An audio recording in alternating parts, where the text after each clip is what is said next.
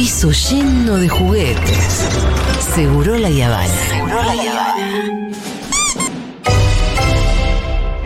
Por equipos, individual, con pelota, con los pies, con las manos. Sobre pasto, pileta, en colchoneta o en cemento. No importa cómo ni dónde. Si es deporte, nos lo cuenta Santi Lucía.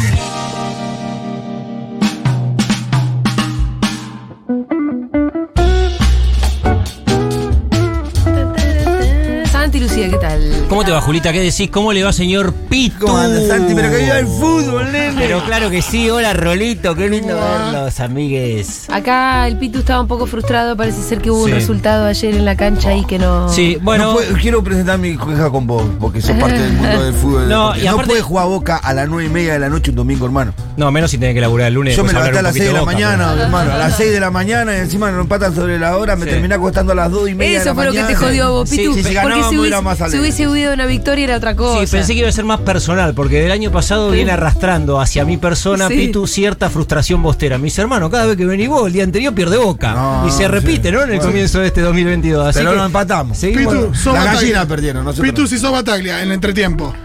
Che, muchacho, hay que hacer el segundo porque hay gente que se vino de lejos, va a volver muy tarde a su casa de domingo. No Eso, podemos mandarlo así. Como decía Pablo Aymar en esa. Tenía dos cordobeses al lado que pobrecitos iban a llegar a las 6 de la mañana a su casa y tenían No, que entrar a laburar 7 y media. Yo los miraba y decía, ¿cómo van a hacer, muchachos, ustedes? Claro, me y yo voy a laburar sin dormir. Una locura. Ah, La entrevista a Pablo Aymar una vez que dijo la- que la gente.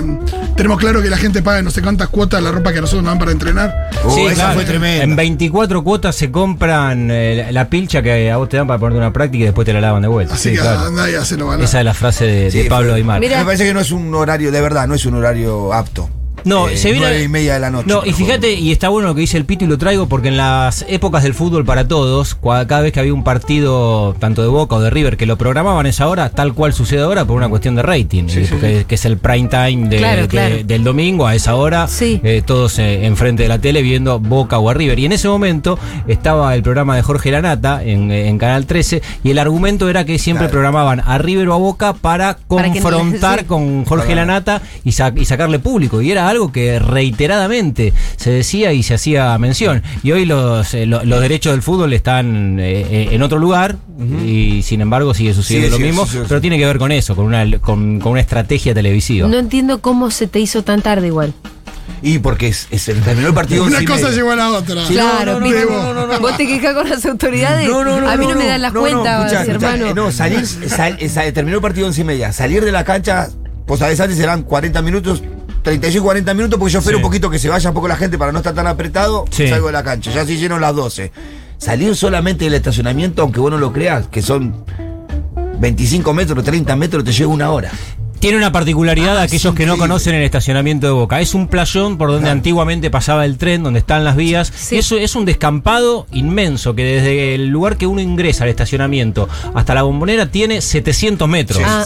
aproximadamente. Para que te des dimensión del espacio que hay. Todo ese espacio se cubre con autos. Sí, no hay mucha coordinación a la hora de No, eh, no, y la, Ah, y la- y- no, y la, y la salida, por la salida, solamente pueden pasar de a uno. De a uno. Oh. O sea, imagínate ese playón de, 100 de boludez. 700 metros y van saliendo de a uno. Pero ahí no hay nadie que nunca que haya dicho paren, muchachos. Nos organizamos y hacemos. Aparte te cobran, ¿sabes la que te cobran?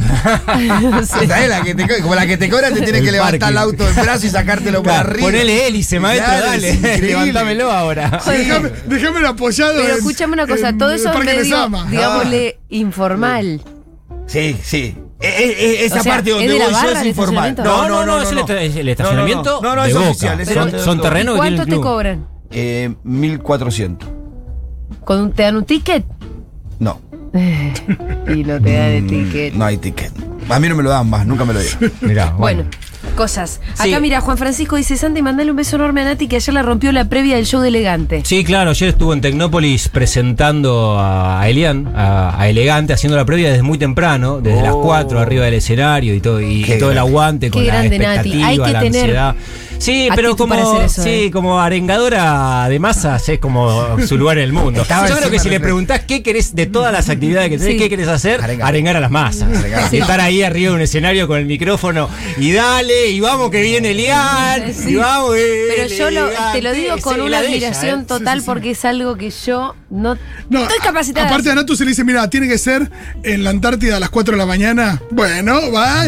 Y es como si estuviera. Le pone onda como si estuviera en Hawái, ¿no? No, y también sa- y Digo, ayer era más fácil porque digo, es elegante en Tecnópolis, 40.000 personas, pero Estaba te llenísimo.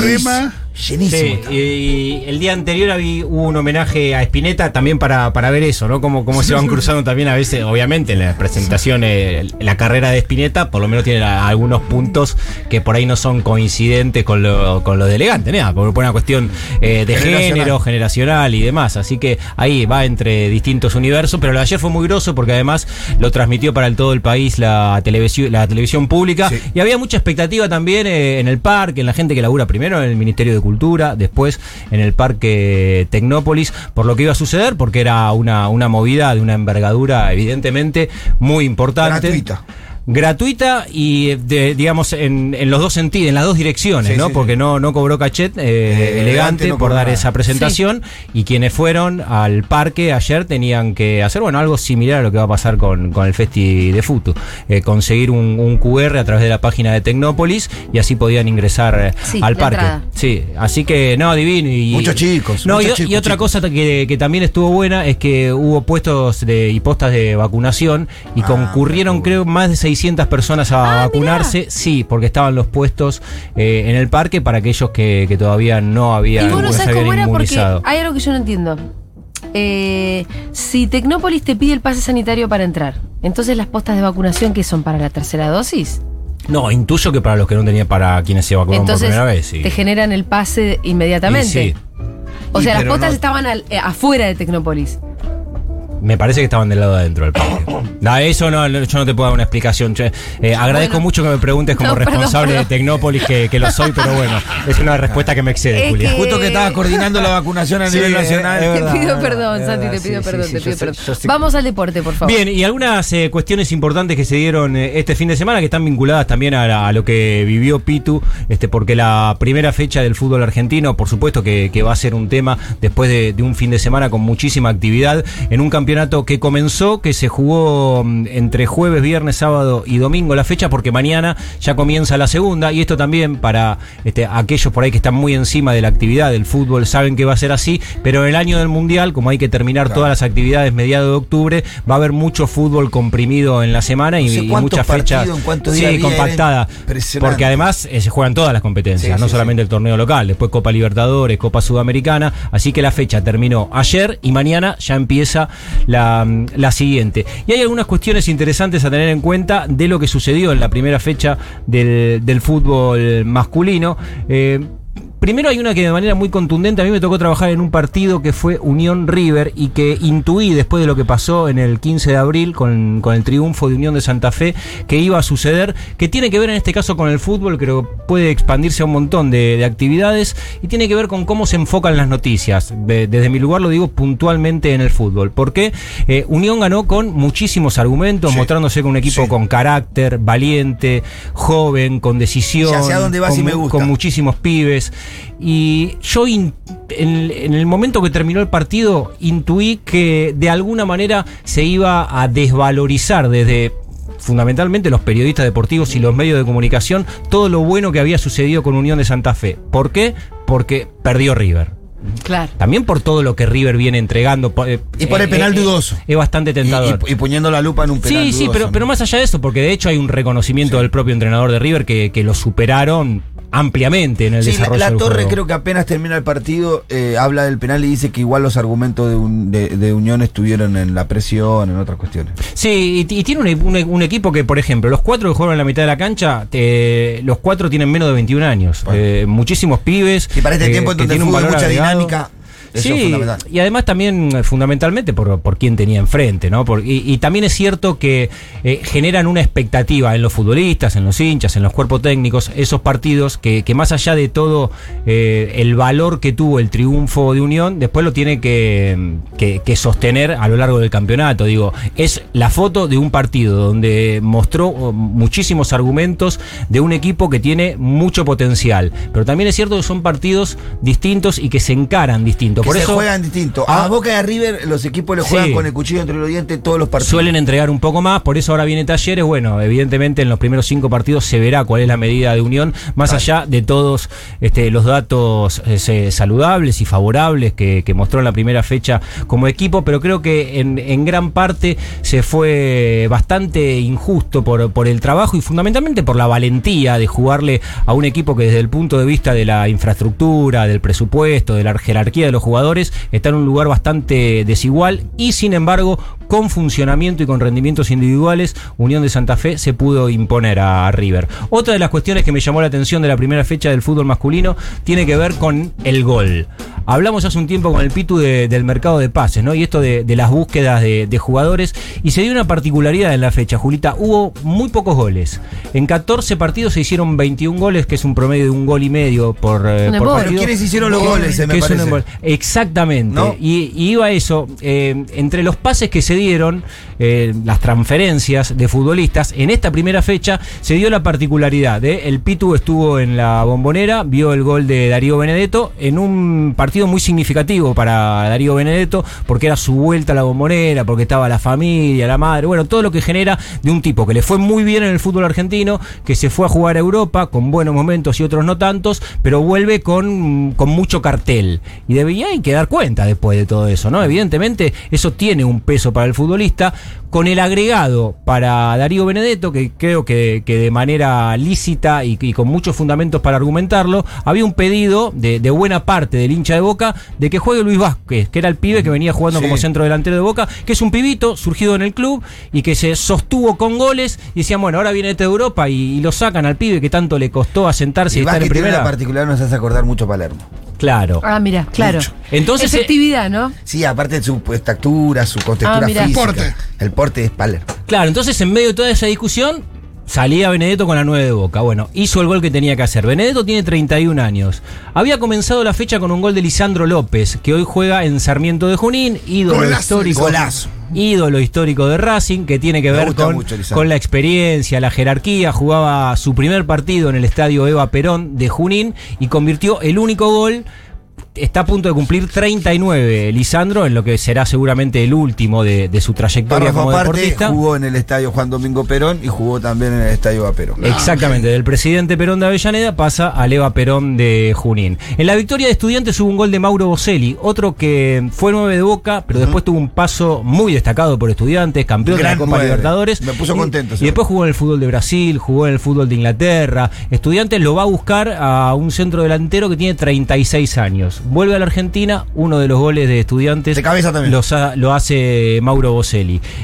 Otro es el de mm, la bandina Vergesio, el de- Eh. delantero de Platense. Un caso Que lo estaban por sacar cinco minutos Sí, antes. y un caso también eh, parecido al, eh, a, a lo que estamos comentando. Por eso digo que hubo un factor común que es poco habitual, que centro Vergesio delantero. venía de Uruguay. Claro, que todos pasan los 30 años, que todos tenían un pasado vinculado con, con la institución a la que volvían, y en una fecha donde hay pocos goles, esos tipos, obviamente. Todo- Platense. todo- claro, todos jugadores destacados terminan convirtiendo goles. Sí, Es decir, fueron los abuelitos del sí, club. sí, casi que sí. Y, y te di- No, con toda la presión que eso significa, hay toda una cosa donde cuando viene un 9 que tiene muchas expectativas, la gente está impaciente. Si hay, si los primeros tres partidos no hace un gol, después la cosa se pone más barranca arriba. Si vino Benedetto queríamos que jugara el primer amistoso. Sí. Y no hizo un gol el Pulga Rodríguez, porque no fue el gol de Colón, el empate de Colón contra Pero- Boca. pero Pero casi. cuando apenas, pero casi. pero cuando casi. apenas arranca el partido. Lo podemos sumar a, también a, Sí, esto sí. de, a esto de los Es viejitos de, El taco que mete es un taco que lo saca del potrero del fondo de un barrio, viste, de el fondo del potrero. Claro, y, Ese taco se hace solamente ahí. y la foto de eso, Pitu, es que hay tres jugadores de boca que se quedan Sí, como mirándose como diciendo, ¿qué hizo de este potrero, chabón? de Nah, y potrero, es, y de es un toque. Un Fíjate toque que en el no- partido, pero que fíjate te, que- te pone un equipo patas para arriba. Fíjate que los tres eran extranjeros, a eso le falta potrero. También, también. A es esos tres le faltaba es verdad, potrero. Ninguno de esos tres eran eh, argentinos. Así que, evidentemente, ese fue otro de los puntos destacados en una fecha donde hubo un solo equipo que hizo tres goles, que fue Central Córdoba de Santiago del Estero. Hubo dos equipos que hicieron dos goles, que fueron Vélez y, mm, y Estudiantes de La Plata. ¿No y el resto ningún 1, grande? 0. Y los cinco grandes no pudieron sumar de a tres en el comienzo del campeonato. Así que, bueno, esas son algunas de las cuestiones que pasaron en un campeonato que, evidentemente, eh, tiene competitividad. Habrá que ver después dónde lo, lo ubicamos, en qué nivel. Nunca la primera fecha es una medida. No, y clara. que, y que sea competitivo tampoco es una valoración de nivel de nada. Digo, puede No, ser competitivo competitivo para bien o para bien, mal o regular, pero evidentemente se da una disputa donde cualquiera de los equipos, la verdad que da la sensación de que puede estar a la altura de otro, más allá de la pelea puntual y particular y del objetivo que tenga como desafío. Antes hablábamos de River, también eh, es cierto y se mencionó bastante en las últimas horas que River en los campeonatos suele empezar con una curva ascendente. Lo- Los momentos de River, el Se clima. arranca siempre mal. Arranca a Creo tranca. que, la- creo que era la, cuarta primera fecha que arrancaba mal, consecutiva. Sí, inclusive perdiendo también, Sí, como sí, le tocó sí. comenzar. Sí, suena, así que no es ninguna medida porque después Sí. remonta. Después No, acomoda y Y remonta. son y- esos torneos que te da la sensación de que el regular gana.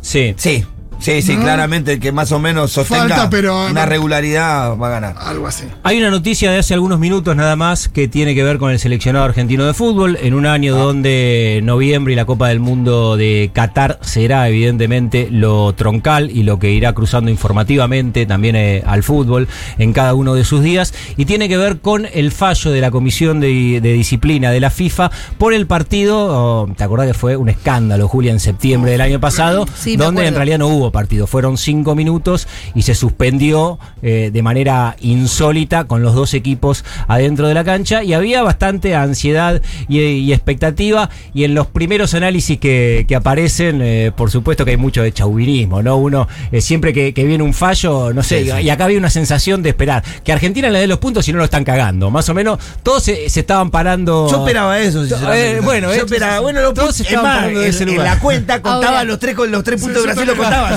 ya está, con los tres Eh, estamos eh, bien. Ahora, el fútbol, muchas gracias. Porque en realidad tampoco el deseo de que se vuelva a jugar el partido, ese debería ser el deseo. Yo creo que deberíamos hacer. No, no pensé que se iba a volver a jugar.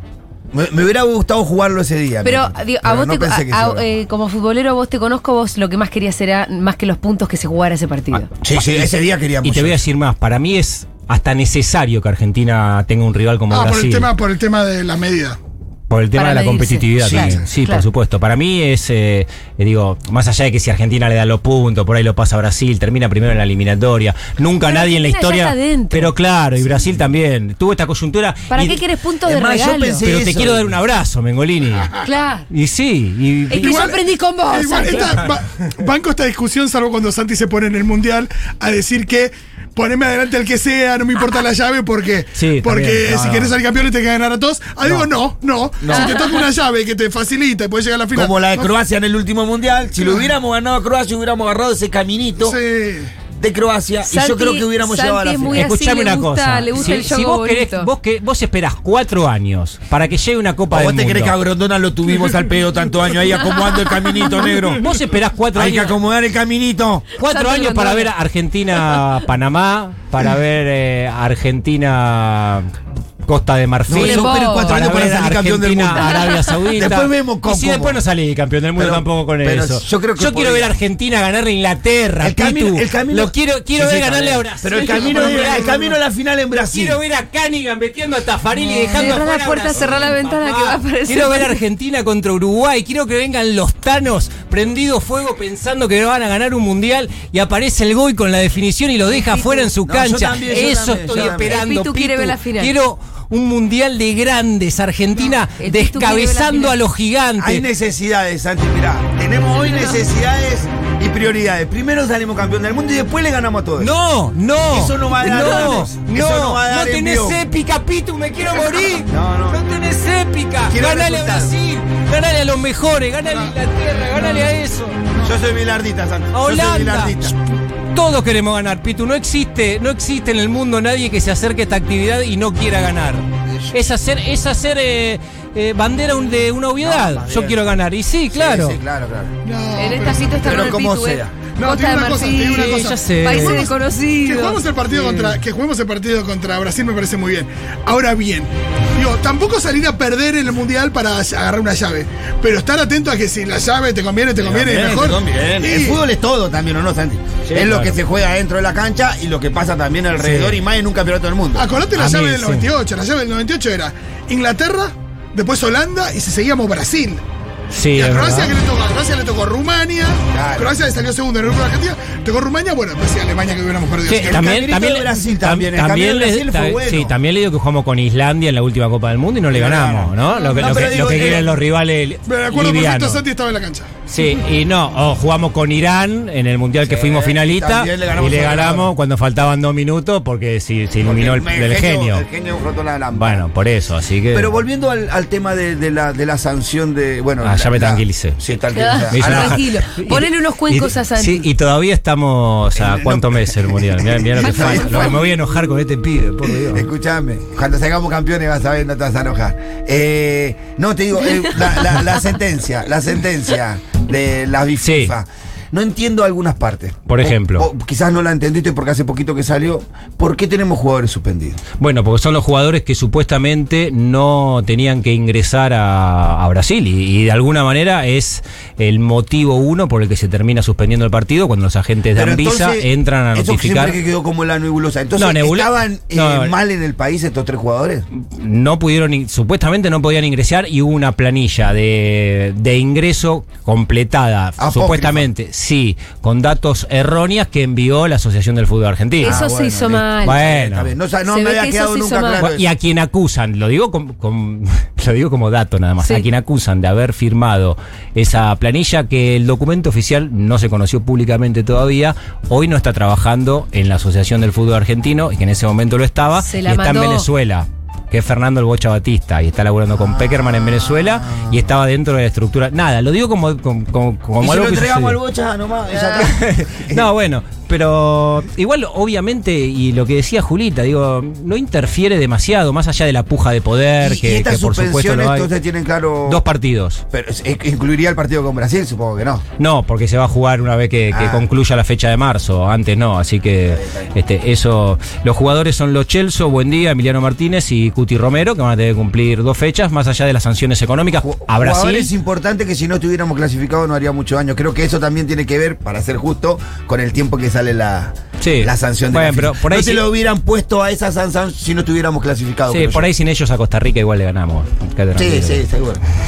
por la duda, a veces no, a, veces, con todo no le ganamos. A veces tampoco no. Bueno. Este, y lo último que vamos. Ah, sí, decime, Julita. No, eso, que pasemos a la Copa Federal Femenina. Claro. Sí, hubo campeón en fin de semana, hubo transmisión de la televisión pública ayer para todo el país de lo que fue el ¿Estuvo cierre del campeonato. No, porque a esa hora ya, No, ya estaban engando masas en, en Tecnópolis. Tecnópolis. Exactamente. 2 a 1 le ganó la Guay a Boca, se repitieron los equipos que jugaron la final de- del último torneo. Acá hay una constante, mismo lo venimos marcando. San Lorenzo, River y fundamentalmente Boca Guay. En los últimos años San Lorenzo metido también en las definiciones, pero parece que de ese póker de equipos eh, no sale, evidentemente, eh, por lo menos los candidatos a quedarse con, lo- con los distintos, con los distintos títulos y es lo que viene marcando la definición de cada uno de los campeonatos.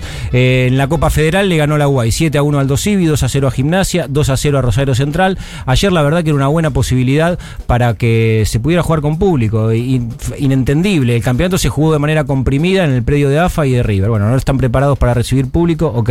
La final la llevan a la cancha de Arsenal. Bueno, abran la puerta, qué sé yo. Ayer se jugaron partidos con capacidad Es este, total de que un 100%. capricho, ¿eh? 100%. Sí, no querer, no querer organizarlo, nada más. Sobre todo para. Claro. eh, Julia, hablamos. perderse un par de un- recursos. Una parte del Sí, negocio. Y, y voy a, a algo todavía. eh, aún más profundo y, y más del, del nicho del fútbol femenino. La jugadora dieron dos entradas a cada una. Hay pibas que están esper- que, que jugar, que, que vivir ese momento, están esperando hasta para que las familias de ellas vengan de las provincias en las que viven para, para tener la posibilidad de verlas. Y ni siquiera eso sucedió. Le dieron dos entradas a cada una de las jugadoras cuando si, si abrían el estadio de Arsenal ¿Por para qué? Boca igual. No, pero aparte que no, no es que necesitas eh, 3.000 policías.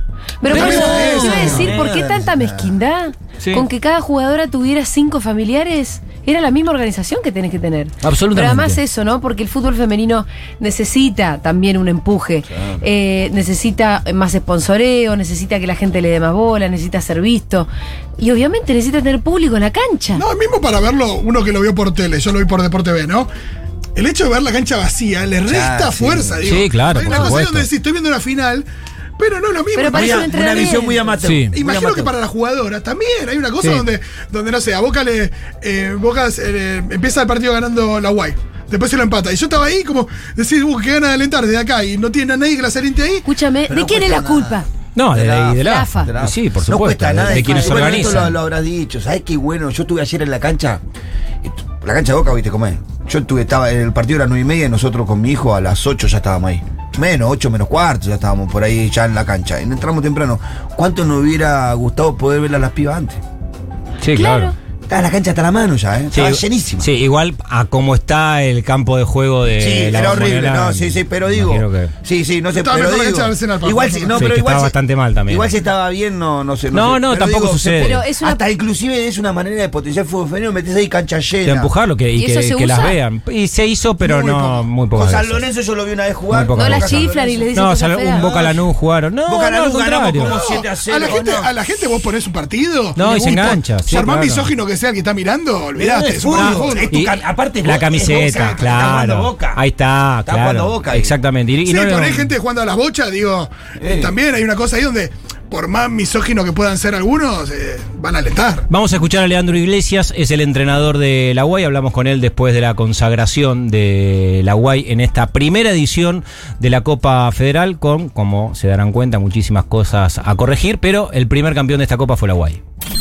Realmente muy feliz con el campeonato de ayer, un momento de mucha felicidad, mucho orgullo por el plantel que tenemos. Es un trabajo que inició allá por el 2020 con Germán Portanova, con Ricardo Pinela, que armaron prácticamente el 80-90% de este plantel, que ahora bueno, sufrió algunas bajas por diferentes cuestiones y con nuevas incorporaciones seguimos bajo la misma idea y ayer lo pudimos coronar. La verdad que el torneo está muy bueno, obviamente que hay que mejorar algunos detalles, son muchos partidos en, pocos días, hacerlo un poquito más extenso y, y me hubiese gustado que, que hubiese público ayer, creo que hubiese estado bueno para, para todos y para la disciplina en sí. Déjame agradecer a mis jugadoras, a mi cuerpo técnico y a todos los encargados de logística, directivos, a los medios de prensa por la difusión que tienen, dedicárselo a, mi familia y a todos los hinchas de- del furgón. Muchísimas gracias. Bueno, el pedido fundamentalmente de Leandro Totti Iglesias, eh, de- sí, de lo del público y la, y la organización. Por lo menos pensar la próxima edición. Esta eh, ya sucedió, fue la primera, trajeron a muchos equipos de provincias a competir en la instancia decisiva, definitoria en Buenos Aires. Por lo menos, si va a seguir con este formato, pensarlo en, en alguna de las otras provincias y no en Buenos Aires. Y, y sí pensar al menos en una final con la posibilidad de que, de, de que haya público, que es una parte sustancial de todo esto, más para una actividad en, en desarrollo y crecimiento como el fútbol femenino. Del campeonato que empieza ahora en marzo, ¿no es cierto? El campeonato empieza, sí, el primer fin de semana de marzo, que ya se, ¿Se sabe si va a haber público? Sí, y en principio sí. Ah, bueno, En principio sí. eso se va a ser una novedad, Sí, ¿no? sí. No, no, se viene jugando con, con público, hay que Sí, ver. los horarios te Sí, y también ahí Si la gran. ponen un jueves a las 9 de la mañana, por más que abra Sí, las claro. puertas Sí, para ahí público. la puja permanente tiene que ver con la apertura de los estadios de los clubes para los equipos Claro, femeninos, claro. que es algo que viene sucediendo de manera intermitente. Sí, en tiene un costo. Con generales. alguno- Convengamos que tiene un costo abrir el estadio. Sí, por supuesto, pero, Pero también bueno. es una decisión política hacerlo. Claro, hay algunos clubes que se resisten a que las minas jueguen en la cancha importante. Bueno, el plantel de primera división de River no jugó nunca, Nunca en el el Monumental. Nunca. Eh, Ahí lo tenés a Napoleón, ¿eh? Sí. Santi, ya, lo vamos a lograr, vamos de a poco. Santi Bueno. y Lucía, muchas gracias, señor. Pero los quiero.